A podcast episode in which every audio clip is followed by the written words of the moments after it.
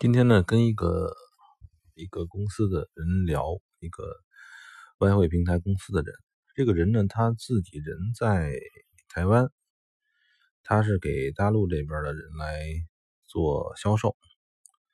然后我就问他，说这个要是美国人能不能开户？他立马就说不行。后来我说还有什么国家的人不行？因为我知道这个。外汇市场呢，呃，美国很发达，日本也很发达。原来后来呢，这个哥们说，你如果是有美国和日本的，就是你不是如果说是就是如果是美国或日本人，就是不能在他这个外汇公公司开户。这个外汇公司呢，就是那个澳洲的。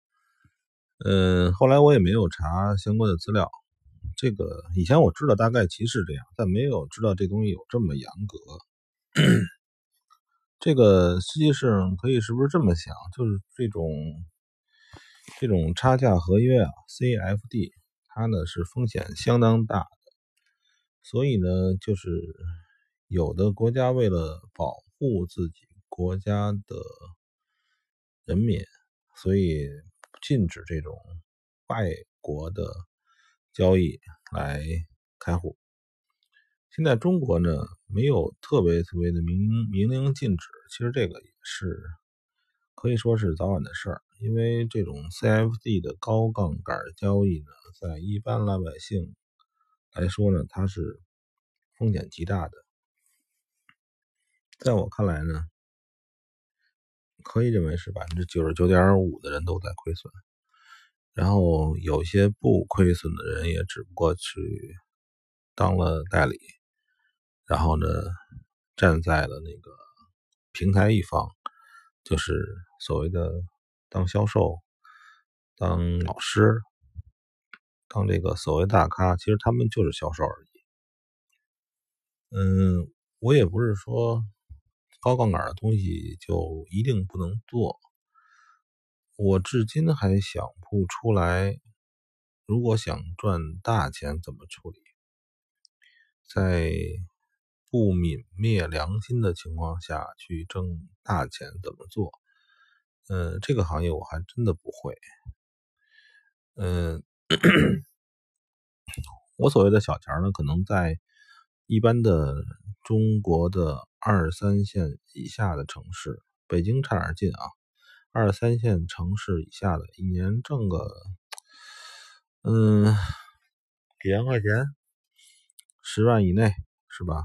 那也算是很舒服了。但是在这个这种本北上广深呢，我感觉，如果说谁要是能够 copy 掉我的这方面的。一些能力挣点小钱儿，你可能真不够花的。所以还是说，能够教会大家赚个菜钱、油钱，